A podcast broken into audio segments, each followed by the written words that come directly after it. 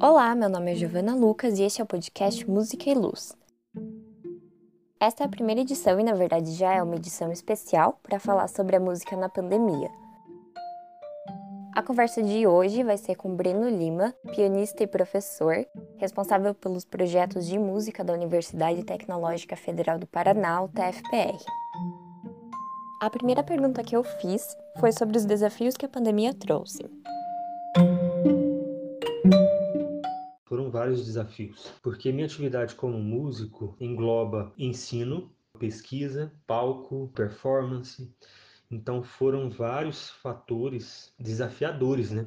Para tentar organizar todos esses desafios, o Breno disse que daria para separar o impacto que a pandemia trouxe no cotidiano dele em algumas etapas. Quando ali em março, mais ou menos, tipo, estourou a pandemia, né? Tá, vai ter que parar tudo, tá tudo, temos que cancelar tudo, o semestre está cancelado. Então, esse primeiro momento foi, um, eu diria, que foi um momento de choque, assim. Foi um susto, foi um baque. Ao mesmo tempo, aqui no condomínio onde eu moro, é, nós soubemos que tinha algumas pessoas infectadas, né, doentes, aqui no meu bloco, para piorar a situação. Então, nós tivemos que sair de Curitiba, meus sogros têm um sítio no interior, nós fomos parar no sítio, sem internet. Então, esse foi o primeiro momento.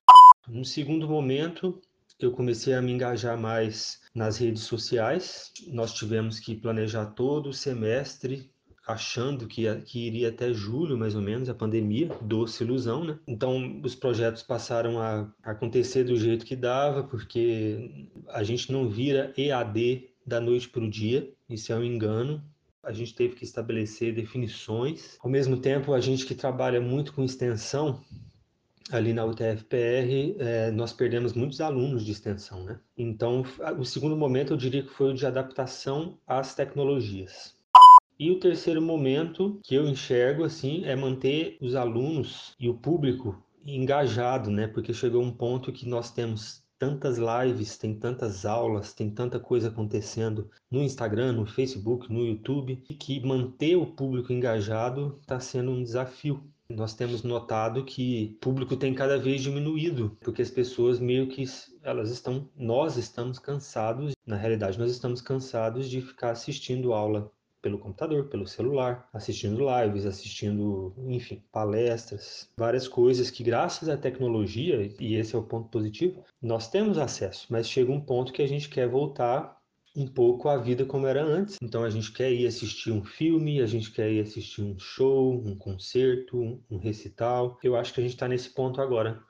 Por um lado, o isolamento social trouxe todos esses desafios para os músicos. Ao mesmo tempo, no entanto, o Breno também conta que a quebra de rotina da pandemia também teve suas partes positivas a nível profissional, porque permitiu que ele expandisse o portfólio e o networking. Mas ele explica melhor a seguir.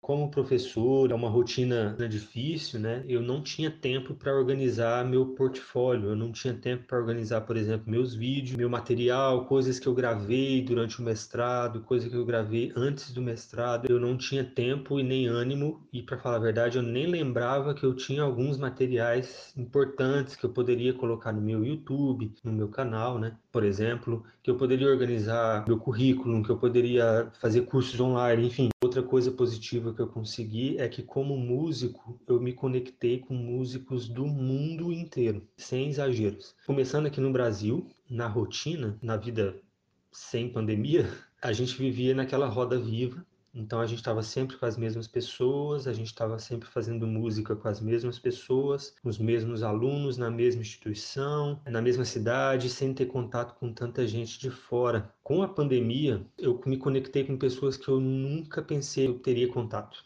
na vida. Pianistas muito bons e importantes do nosso Brasil, pianistas brasileiros que moram fora do Brasil, que eu tive contato, que eu tenho amizade hoje, que eu tenho até o WhatsApp da pessoa pude também convidar muitos profissionais excelentes da área de música para darem palestras e fazerem bate-papos dentro do projeto que eu criei na pandemia, que foi o Festival Nepomuceno, em comemoração ao centenário da morte do compositor Alberto Nepomuceno. Pude conversar então com grandes músicos como Maria Teresa Madeira, Lúcia Barrenecheia, Simone Leitão, Daniel Sanches, que é carioca e mora em Portugal. Me conectei com o Ricardo Balesteiro, um professor da USP, o professor Avelino Romero, da Unirio. Eu só estou citando alguns exemplos, fora os, as amizades que eu fiz com pessoas de fora, que valeu muito a pena. Eu nem sabia que essas pessoas estavam atuando tanto, porque eu realmente não tinha tempo para me conectar com pessoas que estão longe. E isso é um ponto muito positivo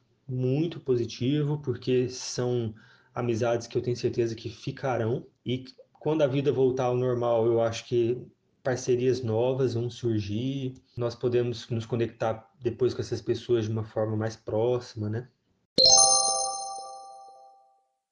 E por fim, o Breno deixa também um recado, e não é só para os músicos. Diante da adversidade, a gente tem que fazer alguma coisa de bom, né? Tem que pegar alguma coisa, alguma lição de vida. Eu sei que soa, soa como um otimismo imaturo, às vezes falar assim, mas é verdade.